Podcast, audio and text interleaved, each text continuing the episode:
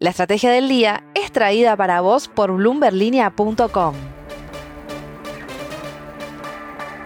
Muy buenos días, soy Francisco Aldaya, editor de BloombergLinea.com en Argentina y hoy te voy a contar las tres noticias más importantes para que arranques tu día. Además, como todos los viernes, Tomás Carrió nos trae el cierre de la semana. Como siempre, no te olvides de darle clic al botón para seguir a este podcast y de activar las notificaciones.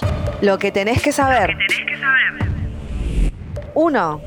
Cristina Kirchner rompió el silencio ayer con una clase magistral, palabras de los organizadores y no mías, sobre la historia de la Argentina con el FMI en un discurso en el que fustigó sin nombrarlo a Javier Milei y a todos los defensores de la dolarización. Para citarla textualmente a Cristina, dijo que cuando reflotan estas teorías muy dañinas para la sociedad, la verdad que uno dice, es posible que 20 años después estemos rediscutiendo lo que fracasó en Argentina 20 años antes. ¿Qué nos pasa con patriotas? es una Argentina que vuelve sobre sus fantasmas. Además, dijo que la dolarización no frenó la inflación en Ecuador y después pasó a relativizar la necesidad de tener superávit fiscal, teniendo en cuenta que hoy solo tres países lo consiguen tener. Un dato de color para cerrar. La inflación interanual de Ecuador en febrero fue de 2,9%. 2. El Banco Central reculó y finalmente subió mucho más la tasa LELIC que los 300 puntos básicos que había anunciado la semana pasada. Ayer comunicó oficialmente un incremento de 1000 puntos básicos hasta el 91% de tasa nominal anual y también subió al mismo nivel el piso anual para los plazos fijos a 30 días, lo que implica una tasa efectiva anual del 140,5%. Aunque el gobierno tenía pocas alternativas ante la suba del dólar y la inflación, para el economista Salvador Vitelli, el riesgo de esta decisión yace justamente en el balance del Banco Central. Es que con esta tasa los intereses de las LELIC van a generar una nueva base monetaria cada 3,4 meses. ¿Y por qué esto representa una bola de nieve cada vez más complicada? Como explicó el economista Juan Ignacio Paulici, crece la expectativa de que vuelquen más pesos a la calle. En otras palabras, emisión para financiar la propia deuda de la autoridad monetaria. 3. Como te comentaba ayer, la disparada del dólar blue muy probablemente haya generado una aceleración considerable de la inflación en el corto plazo. Y así lo pudimos corroborar en Bloomberg Línea con testimonios de diferentes comerciantes que confirmaron remarcaciones a raíz del encarecimiento del billete verde. Te doy dos ejemplos puntuales que detecté en una plataforma de e-commerce. Un compresor de aire portátil estaba a 10 mil pesos el 1 de abril y pasó a estar en 13 mil pesos ayer miércoles, un aumento de 30%. Una aspiradora robot estaba el 1 de abril en 91.500 pesos y ayer había subido a 100.000 pesos, es decir, 10% arriba. Como verás, en ambos casos estamos hablando de aumentos superiores al 7,7% que vimos en el IPC de marzo. ¿Estaremos ante la posibilidad de ver un porcentaje de dos dígitos en mayo? Antes de pasar al cierre de la semana, veamos rápidamente cómo van a abrir los mercados este viernes. El S&P Merval cayó 2,6% ayer, fue una jornada más roja que verde para las acciones argentinas en Wall Street, con bajas de hasta 2,5% para Central Puerto y subas de hasta 2,1% para Despegar. El dólar blue cerró en 467 pesos, el MEP en 442 y el contado con liqui cerca de los 443 pesos. El cierre. Y ahora Tomás Carrió, contanos por favor cómo estamos cerrando esta semana en la economía argentina. Muchas gracias, Fran. Bienvenidos a una nueva edición del cierre de la semana. Mi nombre es Tomás Carrió y como todos los viernes vamos a estar analizando acá los temas que marcaron la agenda económica en Argentina.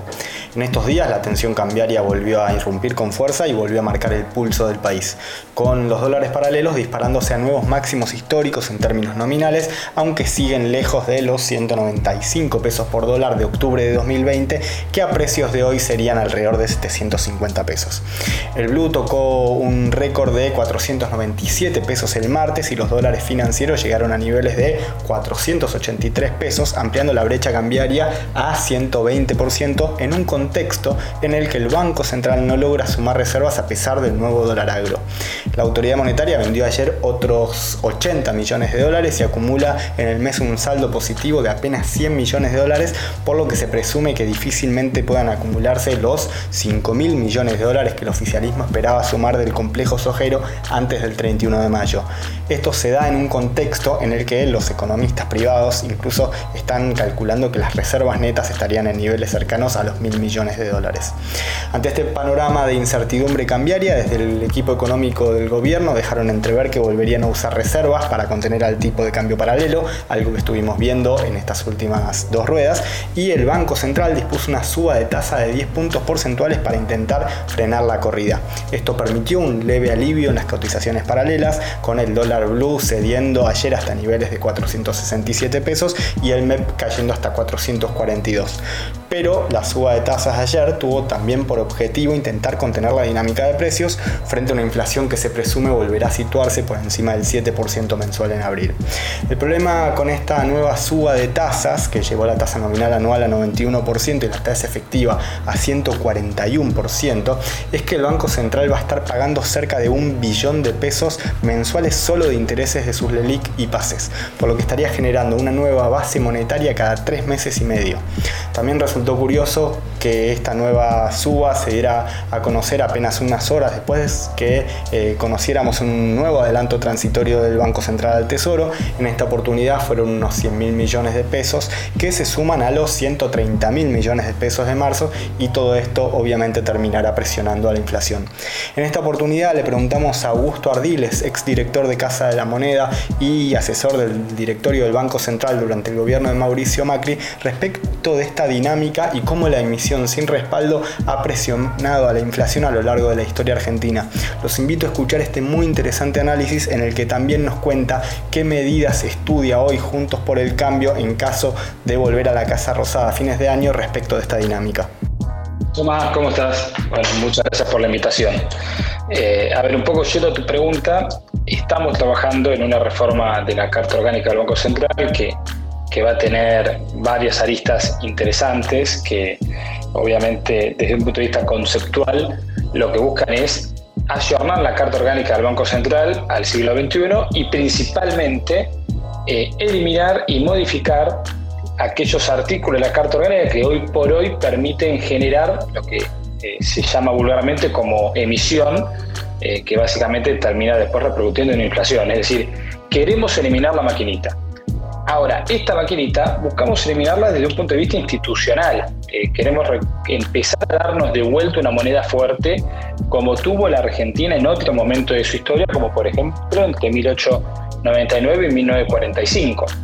Entonces, en esta línea yo te podría, si querés, distinguir eh, tres reformas claves. La primera apunta a lo que es la gobernanza.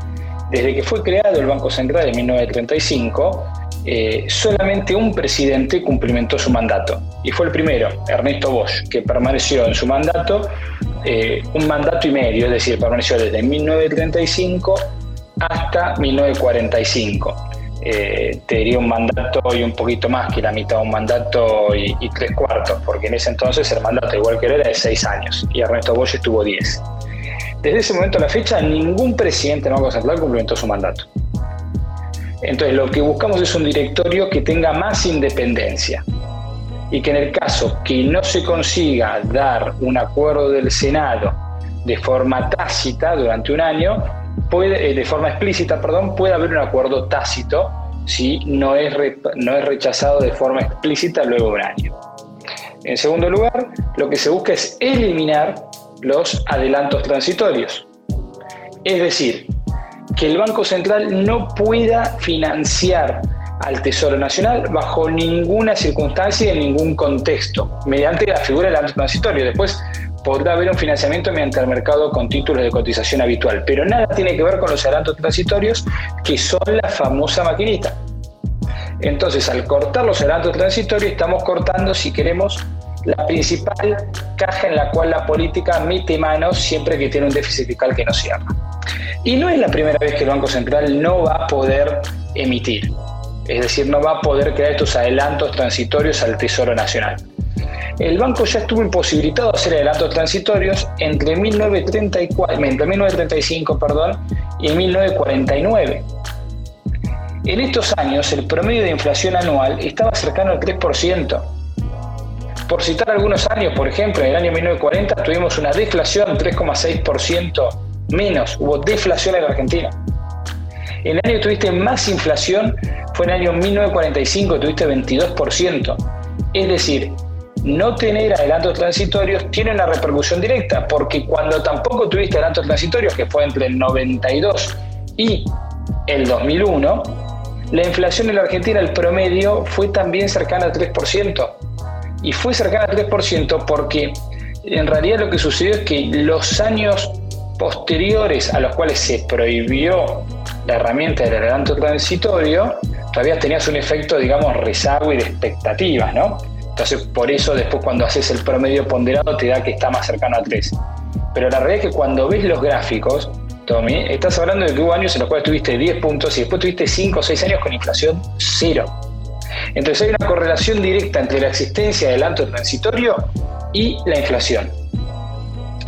Y por último, una prohibición explícita de que el Banco Central, el directorio del Banco Central, pueda aceptar el canje de reservas internacionales líquidas y libre disponibilidad por títulos intransferibles, como por ejemplo las letras intransferibles que en dos oportunidades el gobierno de Néstor y de Cristina Kirchner le canjearon al BCRA y que deterioraron de forma manifiesta su balance, porque lo que hicieron fue decir, dame los dólares del Banco Central, a mí, Tesoro Nacional, y yo a cambio te doy un papel que dice que te voy a pagar a vos dentro de cinco años 25 mil dólares, pero es una promesa de pago.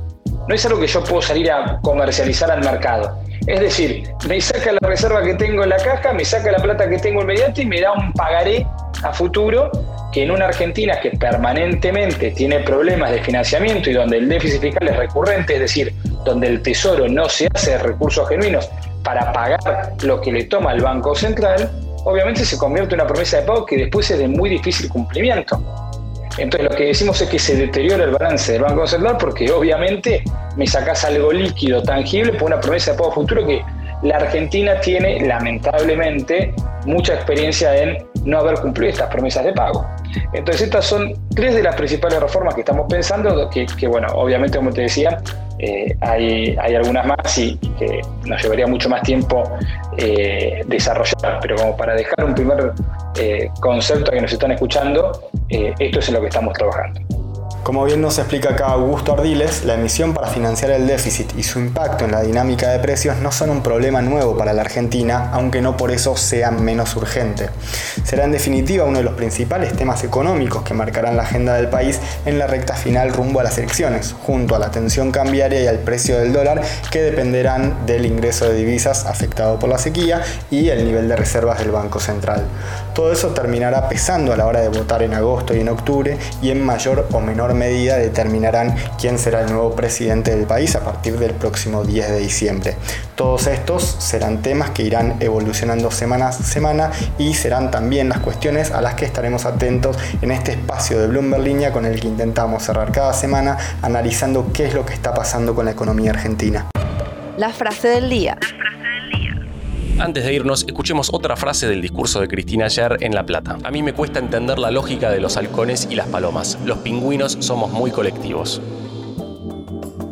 El peronismo como el camino del medio.